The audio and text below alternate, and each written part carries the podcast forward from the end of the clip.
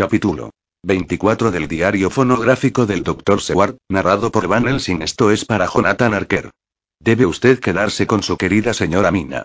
Nosotros debemos ir a ocuparnos de nuestra investigación, si es que puedo llamarla así, ya que no es una investigación, sino algo que ya sabemos, y solamente buscamos una confirmación. Pero usted quédese y cuídela durante el día de hoy. Esa es lo mejor y lo más sagrado para todos nosotros. De todos modos, el monstruo no podrá presentarse hoy. Déjeme ponerlo al corriente de lo que nosotros cuatro sabemos ya, debido a que se lo he comunicado a los demás. El monstruo, nuestro enemigo, se ha ido. Ha regresado a su castillo, en Transilvania. Lo sé con tanta seguridad como si una gigantesca mano de fuego lo hubiera dejado escrito en la pared. En cierto modo, se había preparado para ello, y su última caja de tierra estaba preparada para ser embarcada. Por eso tomó el dinero y se apresuró tanto. Para evitar que lo atrapáramos antes de la puesta del sol. Era su única esperanza, a menos que pudiera esconderse en la tumba de la pobre Lucky, que él pensaba que era como él y que, por consiguiente, estaba abierta para él. Pero no le quedaba tiempo. Cuando eso le falló, se dirigió directamente a su último recurso, a su última obra terrestre podría decir, si deseara una doble entente. Es inteligente. Muy inteligente. Comprendió que había perdido aquí la partida, y decidió regresar a su hogar. Encontró un barco que seguía la ruta que deseaba, y se fue en él. Ahora vamos a tratar de descubrir cuál era ese barco y, sin perder tiempo, en cuanto lo sepamos, regresaremos para comunicárselo a usted.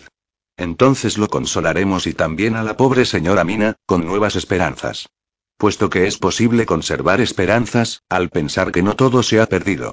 Esa misma criatura a la que perseguimos tardó varios cientos de años en llegar a Londres y, sin embargo, en un solo día, en cuanto tuvimos conocimiento de sus andanzas, lo hicimos huir de aquí. Tiene limitaciones, puesto que tiene el poder de hacer mucho daño, aunque no puede soportarlo como nosotros. Pero somos fuertes, cada cual a nuestro modo. Y somos todavía mucho más fuertes, cuando estamos todos reunidos. Anímese usted, querido esposo de Nuestra Señora Mina. Esta batalla no ha hecho más que comenzar y, al final, venceremos, estoy tan seguro de ello como de que en las alturas se encuentra Dios vigilando a sus hijos. Por consiguiente, permanezca animado y consuele a su esposa hasta nuestro regreso. Van Helsing. Del diario de Jonathan Arker 4 de octubre. Cuando le leí a Mina el mensaje que me dejó Van Helsing en el fonógrafo, mi pobre esposa se animó considerablemente. La certidumbre de que el conde había salido del país le proporcionó consuelo ya, y el consuelo es la fortaleza para ella. Por mi parte, ahora que ese terrible peligro no se encuentra ya cara a cara con nosotros, me resulta casi imposible creer en él. Incluso mis propias experiencias terribles en el castillo de Drácula parecen ser como una pesadilla que se hubiese presentado hace mucho tiempo y que estuviera casi completamente olvidada, aquí, en medio del aire fresco del otoño y bajo la luz brillante del sol, sin embargo, ay. ¿Cómo voy a poder olvidarlo? Entre las nieblas de mi imaginación, mi pensamiento se detiene en la roja cicatriz que mi adorada y atribulada esposa tiene en la frente blanca. Mientras esa cicatriz permanezca en su frente, no es posible dejar de creer. Mina y yo tememos permanecer inactivos, de modo que hemos vuelto a revisar varias veces todos los diarios. En cierto modo, aunque la realidad parece ser cada vez más abrumadora, el dolor y el miedo parecen haber disminuido. En todo ello se manifiesta, en cierto modo, una intención directriz, que resulta casi reconfortante. Mina dice que quizá seamos instrumentos de un buen final. Puede ser. Debo tratar de pensar como ella. Todavía no hemos hablado nunca sobre lo futuro. Será mejor esperar a ver al profesor y a todos los demás, después de su investigación. El día ha pasado mucho más rápidamente de lo que hubiera creído que podría volver a pasar para mí. Ya son las 3 de la tarde. Del diario de Mina Arker 5 de octubre, a las 5 de la tarde. Reunión para escuchar informes. Presentes. El profesor Van Helsing, Lord Godalming, el doctor Seward, el señor Kinsey Morris, Jonathan Arker y Mina Arker. El doctor Van Helsing describió los pasos que habían dado durante el día, para descubrir sobre qué barco y con qué rumbo había huido el conde Drácula. Sabíamos que deseaba regresar a Transilvania.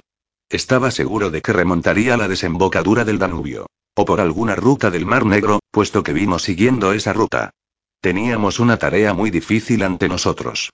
Omne ignotum pro magnifico. Así, con un gran peso en el corazón, comenzamos a buscar los barcos que salieron anoche para el Mar Negro. Estaba en un barco de vela, puesto que la señora Mina nos habló de las velas en su visión. Esos barcos no son tan importantes como para figurar en la lista que aparece en el Times y, por consiguiente, fuimos, aceptando una sugestión del Orgo de Almin, a Lloyds, donde están anotados todos los barcos que aparejan, por pequeños que sean. Allí descubrimos que solo un barco con destino al Mar Negro había salido aprovechando las mareas. Es el Czarina Caterina y va de Golitl de Warth con destino a Varna, a otros puertos y, luego, remontará por el río Danubio. Entonces, dije yo, ese es el barco en que navega el conde. Por consiguiente, fuimos a Dolittle-Suarf y encontramos a un hombre en una oficina tan diminuta que el hombre parecía ser mayor que ella. Le preguntamos todo lo relativo a las andanzas del Czarina Caterine. Maldijo mucho, su rostro se enrojeció y su voz era muy ríspida. Pero no era mal tipo, de todos modos, y cuando Quincey sacó algo del bolsillo y se lo entregó, produciendo un crujido cuando el hombre lo tomó y lo metió en una pequeña billetera que llevaba en las profundidades de sus ropas, se convirtió en un tipo todavía mejor, y humilde servidor nuestro. Nos acompañó y les hizo preguntas a varios hombres sudorosos y rudos. Esos también resultaron mejores tipos cuando aplacaron su sed. Hablaron mucho de sangre y de otras cosas que no entendí, aunque adiviné qué era lo que querían decir. Sin embargo, nos comunicaron todo lo que deseábamos saber. Nos comunicaron, entre otras cosas, que ayer, más o menos a las 5 de la tarde, llegó un hombre con mucho apresuramiento. Un hombre alto, delgado y pálido, con nariz aquilina, dientes muy blancos y unos ojos que parecían estar ardiendo que iba vestido todo de negro, con excepción de un sombrero de paja que llevaba y que no le sentaba bien ni a él ni al tiempo que estaba haciendo, y que distribuyó generosamente su dinero, haciendo preguntas para saber si había algún barco que se dirigiera hacia el Mar Negro, y hacia qué punto. Lo llevaron a las oficinas y al barco, a bordo del cual no quiso subir, sino que se detuvo en el muelle y pidió que el capitán fuera a verlo. El capitán acudió, cuando le dijeron que le pagaría bien, y aunque maldijo mucho al principio, cerró trato con él. Entonces, el hombre alto y delgado se fue, no sin que antes le indicara a alguien dónde podía encontrar una carreta y un caballo. Pronto volvió, conduciendo él mismo una carreta sobre la que había una gran caja, que descargó él solo, aunque fueron necesarios varios hombres para llevarla a la grúa y para meterla a la bodega del barco.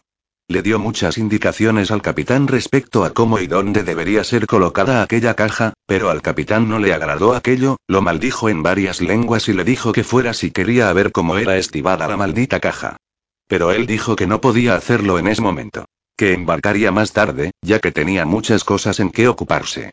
Entonces, el capitán le dijo que se diera prisa, con sangre, ya que aquel barco iba a aparejar, con sangre, en cuanto fuera propicia la marea, con sangre. Entonces, el hombre sonrió ligeramente y le dijo que, por supuesto, iría en tiempo útil, pero que no sería demasiado pronto. El capitán volvió a maldecir como un polígloto y el hombre alto le hizo una reverencia y le dio las gracias, prometiéndole embarcarse antes de que aparejara, para no causarle ningún trastorno innecesario. Finalmente, el capitán, más rojo que nunca, y en muchas otras lenguas, le dijo que no quería malditos franceses piojosos en su barco. Entonces, después de preguntar dónde podría encontrar un barco no muy lejos, en donde poder comprar impresos de embarque, se fue. Nadie sabía a dónde había ido, como decían, puesto que pronto pareció que el Czarina Caterine no aparejaría tan pronto como habían pensado. Una ligera bruma comenzó a extenderse sobre el río y fue haciéndose cada vez más espesa, hasta que, finalmente, una densa niebla cubrió al barco y todos sus alrededores. El capitán maldijo largo y tendido en todas las lenguas que conocía, pero no pudo hacer nada. El agua se elevaba cada vez más y comenzó a pensar que de todos modos iba a perder la marea. No estaba de muy buen humor, cuando exactamente en el momento de la pleamar, el hombre alto y delgado volvió a presentarse y pidió que le mostraran dónde habían estivado su caja. Entonces, el capitán le dijo que deseaba que tanto él como su caja estuvieran en el infierno. Pero el hombre no se ofendió y bajó a la bodega con un tripulante, para ver dónde se encontraba su caja.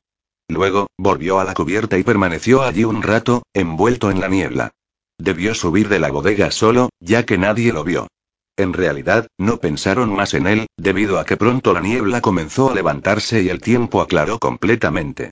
Mis amigos sedientos y mal hablados sonrieron cuando me explicaron cómo el capitán maldijo en más lenguas que nunca y tenía un aspecto más pintoresco que nunca, cuando al preguntarles a otros marinos que se desplazaban hacia un lado y otro del río a esa hora, descubrió que muy pocos de ellos habían visto niebla en absoluto, excepto donde se encontraba él, cerca del muelle. Sin embargo, el navío aparejó con marea menguante, e indudablemente para la mañana debía encontrarse lejos de la desembocadura del río.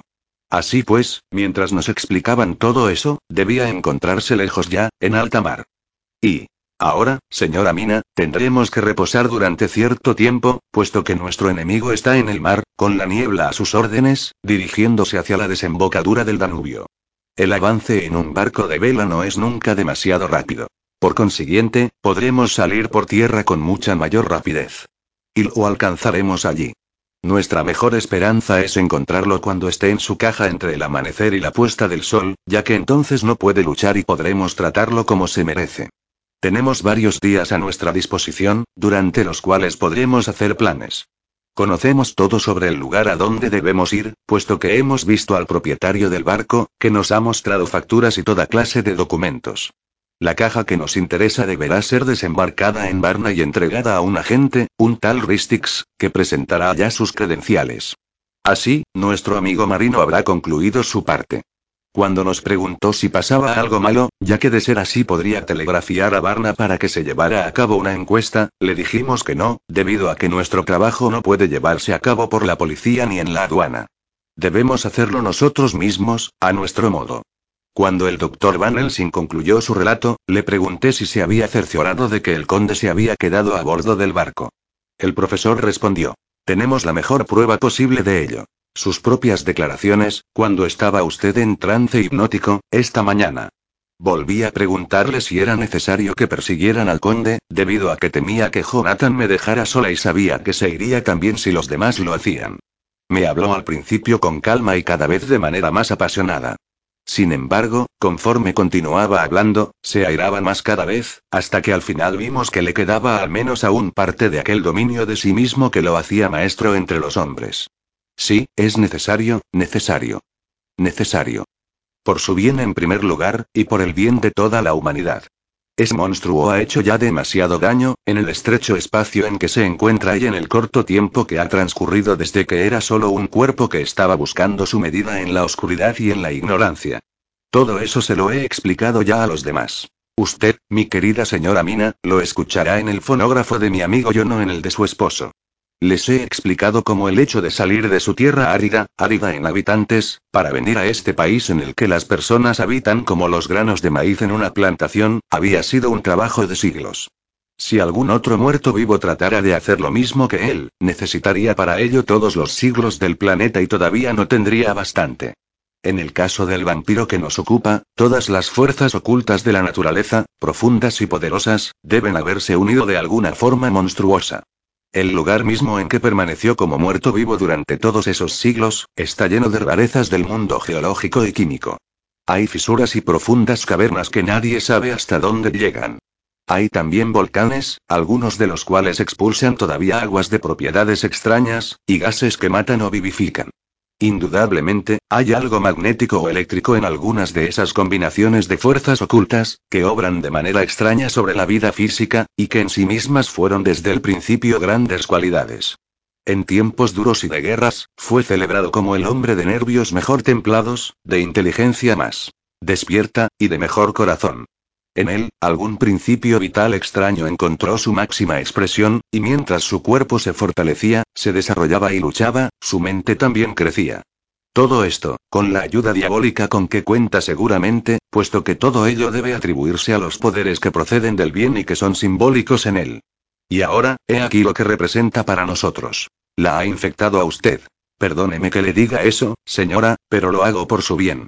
La contaminó de una forma tan inteligente, que incluso en el caso de que no vuelva a hacerlo, solamente podría usted vivir a su modo antiguo y dulce, y así, con el tiempo, la muerte, que es común a todos los hombres y está sancionada por el mismo Dios, la convertirá a usted en una mujer semejante a él. Eso no debe suceder. Hemos jurado juntos que no lo permitiremos. Así, somos ministros de la voluntad misma de Dios. Que el mundo y los hombres por los que murió su hijo, no sean entregados a monstruos cuya existencia misma es una blasfemia contra él. Ya nos ha permitido redimir un alma, y estamos dispuestos, como los antiguos caballeros de las cruzadas, a redimir muchas más.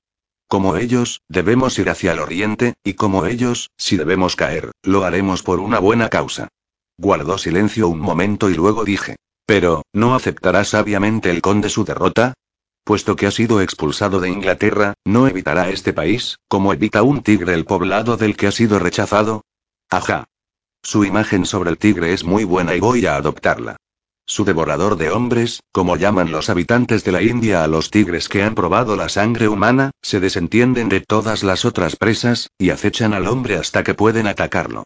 El monstruo que hemos expulsado de nuestro poblado es un tigre, un devorador de hombres, que nunca dejará de acechar a sus presas. No, por naturaleza. No es alguien que se retire y permanezca alejado. Durante su vida, su vida verdadera, atravesó la frontera turca y atacó a sus enemigos en su propio terreno. Fue rechazado, pero, ¿se conformó? No. Volvió una y otra vez. Observe su constancia y su resistencia. En su cerebro infantil había concebido ya desde hace mucho tiempo la idea de ir a una gran ciudad. ¿Qué hizo? Encontró el lugar más prometedor para él de todo el mundo. Entonces, de manera deliberada, se preparó para la tarea. Descubrió pacientemente cuál es su fuerza y cuáles son sus poderes. Estudió otras lenguas. Aprendió la nueva vida social. Ambientes nuevos de regiones antiguas, la política, la legislación, las finanzas, las ciencias, las costumbres de una nueva tierra y nuevos individuos, que habían llegado a existir desde que él vivía. La mirada que pudo echar a ese mundo no hizo sino aumentar su apetito y agudizar su deseo. Eso lo ayudó a desarrollarse, al mismo tiempo que su cerebro, puesto que pudo comprobar cuán acertado había estado en sus suposiciones. Lo había hecho solo, absolutamente solo, saliendo de una tumba en ruinas, situada en una tierra olvidada. ¿Qué no podrá hacer cuando el ancho mundo del pensamiento le sea abierto? Él, que puede reírse de la muerte, como lo hemos visto, que puede fortalecerse en medio de epidemias y plagas que matan a todos los individuos a su alrededor, o, si tal ser procediera de Dios y no del diablo, ¿qué fuerza del bien podría ser en un mundo como el nuestro? Pero tenemos que librar de él al mundo. Nuestro trabajo debe llevarse a cabo en silencio, y todos nuestros esfuerzos deben llevarse a cabo en secreto. Puesto que en esta época iluminada, cuando los hombres no creen ni siquiera en lo que ven, las dudas de los hombres sabios pueden constituir su mayor fuerza. Serán al mismo tiempo su protección y su escudo, y sus armas para destruirnos, a nosotros que somos sus enemigos, que estamos dispuestos a poner en peligro incluso nuestras propias almas para salvar a la que amamos, por el bien de la humanidad y por el honor y la gloria de Dios. Después de una discusión general, se llegó a estar de acuerdo en que no debíamos hacer nada esa noche. Que deberíamos dormir y pensar en las conclusiones apropiadas. Mañana, a la hora del desayuno, debemos volver a reunirnos, y después de comunicar a los demás nuestras conclusiones, debemos decidirnos por alguna acción determinada, siento una maravillosa paz y descanso esta noche. Es como si una presencia espectral fuera retirada de mí. Quizá, mi suposición no fue concluida, ya que vi en el espejo la roja cicatriz que tengo en la frente, y comprendí que todavía estoy estigmatizada. Del diario del Dr. Seward 5 de octubre. Todos nos levantamos temprano, y creo que haber dormido nos hizo mucho bien a todos. Cuando nos reunimos para el desayuno, reinaba entre nosotros una animación como no habíamos esperado nunca volver a tener. Es maravilloso ver qué elasticidad hay en la naturaleza humana. Basta que una causa de obstrucción, sea cual sea, sea retirada de cualquier forma, incluso por medio de la muerte, para que volvamos a sentir la misma esperanza y alegría de antes. Más de una vez, mientras permanecimos en torno a la mesa, me pregunté si los horrores de los días precedentes no habían sido solamente un sueño. Fue solamente cuando vi la cicatriz que tenía la señora Arker en la frente cuando volví a la realidad. Incluso ahora, cuando estoy resolviendo el asunto gravemente, es casi imposible comprender que la causa de todos nuestros problemas existe todavía. Incluso la señora Arker parece olvidarse de su situación durante largos ratos. Solo de vez en cuando, cuando algo se lo recuerda, se pone a pensar en la terrible marca que lleva en la frente. Debemos reunirnos aquí, en mi estudio, dentro de media hora, para decidir qué vamos a hacer. Solamente veo una dificultad inmediata. La veo más por instinto que por raciocinio. Tendremos que hablar todos francamente y, sin embargo, temo que, de alguna manera misteriosa, la lengua de la pobre señora Archer esté sujeta. Sé que llega a conclusiones que le son propias, y por cuanto ha sucedido, puedo imaginarme cuán brillantes y verdaderas deben ser. Pero no desea o no puede expresarlas. Le he mencionado eso a Van Helsing y él y yo deberemos conversar sobre ese tema cuando estemos solos. Supongo que parte de ese horrible veneno que le ha sido introducido en las venas comienza a trabajar. El conde tenía sus propios propósitos cuando le dio lo que Van Helsing llama el bautismo de sangre del vampiro. Bueno, puede haber un veneno que se destila de las cosas buenas. En una época en la que la existencia de Tomainas es un misterio, no debemos sorprendernos de nada. Algo es seguro. Que si mi instinto no me engaña respecto a los silencios de la pobre señora Arker, existirá una terrible dificultad, un peligro desconocido, en el trabajo que nos espera. El mismo poder que la hace guardar silencio puede hacerla hablar. No puedo continuar pensando en ello, porque, de hacerlo, deshonraría con el pensamiento a una mujer noble. Más tarde. Cuando llegó el profesor, discutimos sobre la situación. Comprendía que tenía alguna idea, que quería exponérnosla, pero tenía cierto temor de entrar de lleno en el tema. Después de muchos rodeos, dijo repentinamente. Amigo John, hay algo que usted y yo debemos discutir solos, en todo caso, al principio. Más tarde, tendremos que confiar en todos los demás. Hizo una pausa. Yo esperé, y el profesor continuó al cabo de un momento. La señora Mina, nuestra pobre señora Mina, está cambiando. Un escalofrío me recorrió la espina dorsal, al ver que mis suposiciones eran confirmadas de ese modo. Van Helsing continuó. Con la triste experiencia de la señorita Lucky, debemos estar prevenidos esta vez, antes de que las cosas vayan demasiado lejos. Nuestra tarea es, ahora, en realidad, más difícil que nunca, y este problema hace que cada hora que pasa sea de la mayor importancia. Veo las características del vampiro aparecer en su rostro. Es todavía algo muy ligero, pero puede verse si se le observa sin prejuicios. Sus dientes son un poco más agudos y, a veces, sus ojos son más duros. Pero eso no es todo. Guarda frecuentemente silencio, como lo hacía la señorita Lucky. No habla, aun cuando escribe lo que quiere que se sepa más adelante. Ahora, mi temor es el siguiente. Puesto que ella pudo, por el trance hipnótico que provocamos en ella, decir que veía y oía el conde, no es menos cierto que él, que la hipnotizó antes, que bebió su sangre y le hizo beber de la suya propia, puede, si lo desea, hacer que la mente de la señora Mina le revele lo que conoce. ¿No parece justa esa suposición? Ascendí, y el maestro siguió diciendo. Entonces, lo que debemos hacer es evitar eso. Debemos mantenerla en la ignorancia de nuestro intento, para que no pueda revelar en absoluto lo que no conoce. Es algo muy doloroso. Tan doloroso, que me duele enormemente tener que hacerlo, pero es necesario. Cuando nos reunamos hoy, voy a decirle que, por razones de las que no deseamos hablar, no podrá volver a asistir a nuestros consejos, pero que nosotros continuaremos custodiándola. Se enjugó la frente, de la que le había brotado bastante sudor, al pensar en el dolor que podría causar a aquella pobre mujer que ya estaba siendo tan torturada.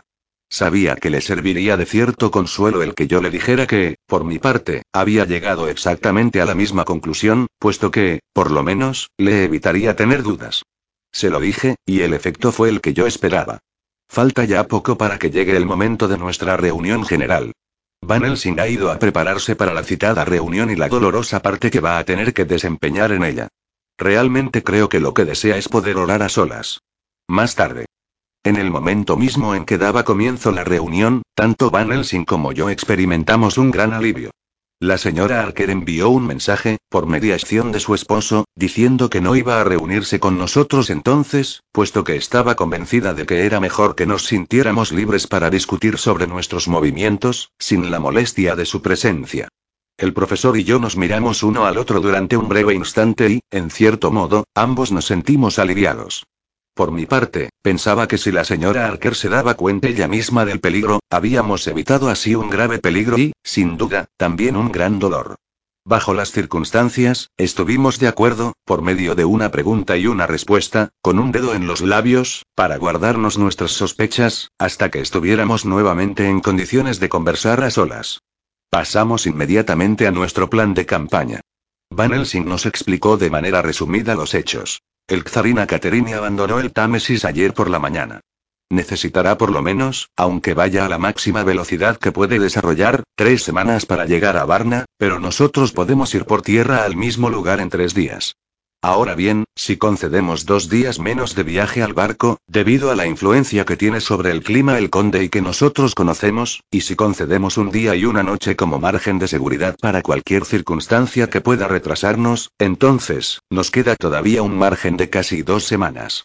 Por consiguiente, con el fin de estar completamente seguros, debemos salir de aquí el día 17, como fecha límite. Luego, llegaremos a Varna por lo menos un día antes de la llegada del Czarina Caterine, en condiciones de hacer todos los preparativos que juzguemos necesarios. Por supuesto, debemos ir todos armados, armados contra todos los peligros, tanto espirituales como físicos. En eso, Kinsey Morris añadió. Creo haber oído decir que el conde procede de un país de lobos, y es posible que llegue allí antes que nosotros. Por consiguiente, aconsejo que llevemos Winchesters con nosotros. Tengo plena confianza en los rifles Winchester cuando se presenta un peligro de ese tipo. ¿Recuerda usted, Ar, cuando nos seguía la jauría en Tobolsk? ¿Qué no hubiéramos dado entonces por poseer un fusil de repetición? Bien. Dijo Van Helsing. Los Winchesters son muy convenientes. Kinsey piensa frecuentemente con mucho acierto, pero, sobre todo, cuando se trata de cazar. Las metáforas son más deshonrosas para la ciencia que los globos peligrosos para el hombre.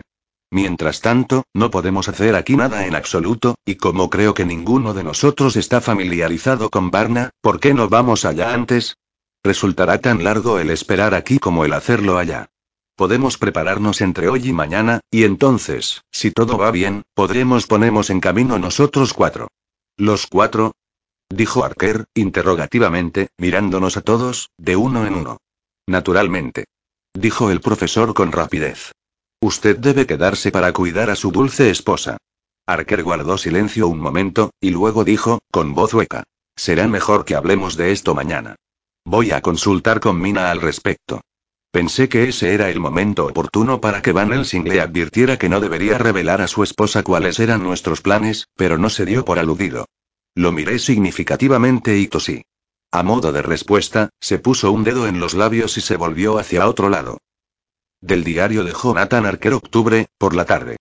Durante un buen rato, después de nuestra reunión de esta mañana, no pude reflexionar. Las nuevas fases de los asuntos me dejaron la mente en un estado tal, que me era imposible pensar con claridad. La determinación de Mina de no tomar parte activa en la discusión me tenía preocupado y, como no me era posible discutir de eso con ella, solamente podía tratar de adivinar. Todavía estoy tan lejos como al principio de haber hallado la solución a esa incógnita. Asimismo, el modo en que los demás recibieron esa determinación, me asombró. La última vez que hablamos de todo ello, acordamos que ya no deberíamos ocultarnos nada en absoluto unos a otros. Mina está dormida ahora, calmada y tranquila como una niñita. Sus labios están entreabiertos y su rostro sonríe de felicidad. Gracias a Dios, incluso ella puede gozar aún de momentos similares. Más tarde. Qué extraño es todo.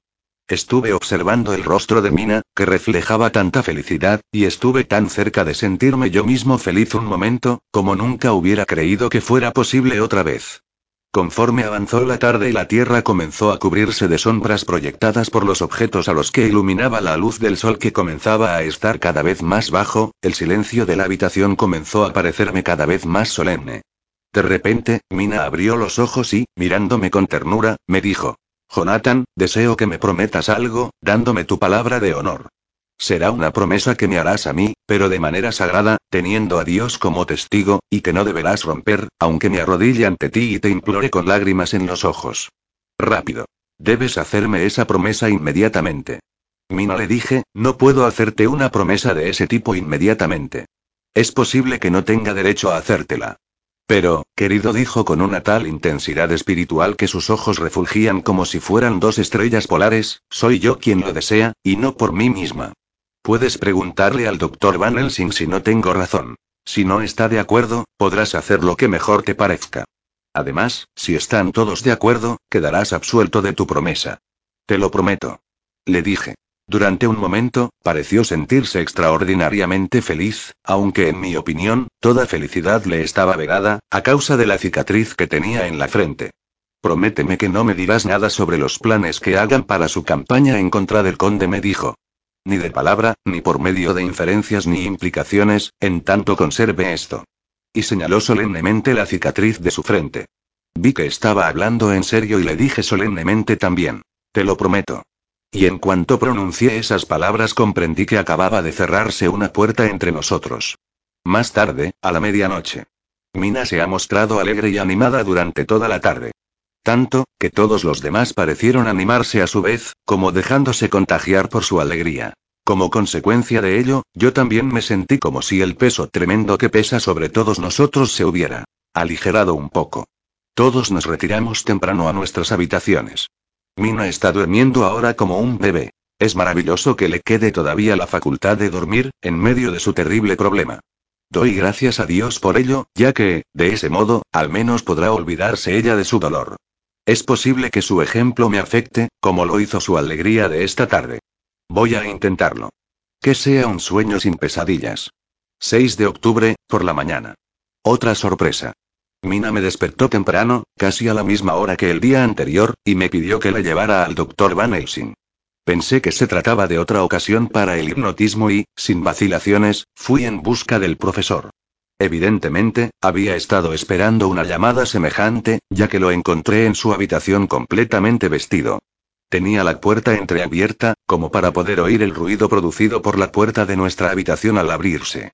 Me acompañó inmediatamente. Al entrar en la habitación, le preguntó a Mina si deseaba que los demás estuvieran también presentes. No dijo con toda simplicidad. No será necesario. Puede usted decírselo más tarde. Deseo ir con ustedes en su viaje. El doctor Van Helsing estaba tan asombrado como yo mismo. Al cabo de un momento de silencio, preguntó. ¿Pero, por qué? Deben llevarme con ustedes. Yo estoy más segura con ustedes, y ustedes mismos estarán también más seguros conmigo. Pero, ¿por qué, querida señora Mina? Ya sabe usted que su seguridad es el primero y el más importante de nuestros deberes. Vamos a acercarnos a un peligro, al que usted está o puede estar más expuesta que ninguno de nosotros, por las circunstancias y las cosas que han sucedido. Hizo una pausa, sintiéndose confuso. Al replicar, Mina levantó una mano y señaló hacia su frente. Ya lo sé. Por eso que debo ir. Puedo decírselo a ustedes ahora, cuando el sol va a salir. Es posible que no pueda hacerlo más tarde. Sé que cuando el conde me quiera a su lado, tendré que ir. Sé que si me dice que vaya en secreto, tendré que ser astuta y no me detendrá ningún obstáculo, ni siquiera Jonathan. Dios vio la mirada que me dirigió al tiempo que hablaba, y si había allí presente uno de los ángeles escribanos, esa mirada ha debido quedar anotada para honor eterno de ella. Lo único que pude hacer fue tomarla de la mano, sin poder hablar. Mi emoción era demasiado grande para que pudiera recibir el consuelo de las lágrimas. Continuó hablando. Ustedes, los hombres, son valerosos y fuertes. Son fuertes reunidos, puesto que pueden desafiar juntos lo que destrozaría la tolerancia humana de alguien que tuviera que guardarse solo. Además, puedo serles útil, puesto que puede usted hipnotizarme y hacer que le diga lo que ni siquiera yo sé. El profesor hizo una pausa antes de responder. Señora Mina, es usted, como siempre, muy sabia. Debe usted acompañarnos, y haremos juntos lo que sea necesario que hagamos. El largo silencio que guardó Mina me hizo mirarla. Había caído de espaldas sobre las almohadas, dormida. Ni siquiera despertó cuando levanté las persianas de la ventana y dejé que la luz del sol iluminara plenamente la habitación. Van Helsing me hizo seña de que lo acompañara en silencio. Fuimos a su habitación y, al cabo de un minuto, Lord Godalming, el doctor Seward y el señor Morris estuvieron también a nuestro lado. Les explicó lo que le había dicho Mina y continuó hablando. Por la mañana, debemos salir hacia Varna. Debemos contar ahora con un nuevo factor. La señora Mina. Pero su alma es pura. Es para ella una verdadera agonía decirnos lo que nos ha dicho, pero es muy acertado, y así estaremos advertidos a tiempo. No debemos desaprovechar ninguna oportunidad y, en Varna, debemos estar dispuestos a actuar en el momento en que llegue ese barco. ¿Qué deberemos hacer exactamente? Preguntó el señor Morris, con su habitual laconismo. El profesor hizo una pausa, antes de responder. Primeramente, debemos tomar ese navío. Luego, cuando hayamos identificado la caja, debemos colocar una rama de rosal silvestre sobre ella. Deberemos sujetarla, ya que cuando la rama está sobre la caja, nadie puede salir de ella. Al menos así lo dice la superstición. Y la superstición debe merecemos confianza en principio. Era la fe del hombre en la antigüedad, y tiene todavía sus raíces en la fe. Luego, cuando tengamos la oportunidad que estamos buscando, cuando no haya nadie cerca para vernos, abriremos la caja y. Y todo habrá concluido. No pienso esperar a que se presente ninguna oportunidad, dijo Morris. En cuanto vea la caja, la abriré y destruiré al monstruo, aunque haya mil hombres observándome, y aunque me linchen un momento después. Agarré su mano instintivamente y descubrí que estaba tan firme como un pedazo de acero. Pienso que comprendió mi mirada. Espero que la entendiera. Magnífico. Dijo el profesor Van Helsing. Magnífico. Nuestro amigo Quincey es un hombre verdadero. Que Dios lo bendiga por ello. Amigo mío, ninguno de nosotros se quedará atrás ni será detenido por ningún temor. Estoy diciendo solamente lo que podremos hacer, lo que debemos hacer. Pero en realidad ninguno de nosotros puede decir qué hará. Hay muchas cosas que pueden suceder, y sus métodos y fines son tan diversos que, hasta que llegue el momento preciso, no podremos decirlo. De todos modos, deberemos estar armados, y cuando llegue el momento final, nuestro esfuerzo no debe resultar vano. Ahora, dediquemos el día de hoy a poner todas nuestras cosas en orden. Dejemos preparadas todas las cosas relativas a otras personas que no son queridas o que dependen de nosotros, puesto que ninguno de nosotros puede decir qué, cuándo ni cómo puede ser el fin. En cuanto a mí, todos mis asuntos están en orden y, como no tengo nada más que hacer, voy a preparar ciertas cosas y a tomar ciertas disposiciones para el viaje. Voy a conseguir todos nuestros billetes, etc. No había nada más de qué hablar, y nos separamos. Ahora debo poner en orden todos mis asuntos sobre la Tierra y estar preparado para cualquier cosa que pueda suceder, más tarde. Ya está todo arreglado. He hecho mi testamento y todo está completo. Mina, si sobrevive, es mi única heredera. De no ser así, entonces, nuestros amigos, que tan buenos han sido con nosotros, serán mis herederos. Se acerca el momento de la puesta del sol. El desasosiego de Mina me hace darme cuenta de ello. Estoy seguro de que existe algo en su mente que despierta en el momento de la puesta del sol. Esos momentos están llegando a ser muy desagradables para todos nosotros, puesto que cada vez que el sol se pone o sale, representa la posibilidad de un nuevo peligro, de algún nuevo dolor que, sin embargo, puede ser un medio del Señor para un buen fin. Escribo todas estas cosas en mi diario, debido a que mi adorada esposa no debe tener conocimiento de ellas por ahora, pero si es posible que las pueda leer más tarde, estará preparado para que pueda hacerlo. Me está llamando en este momento.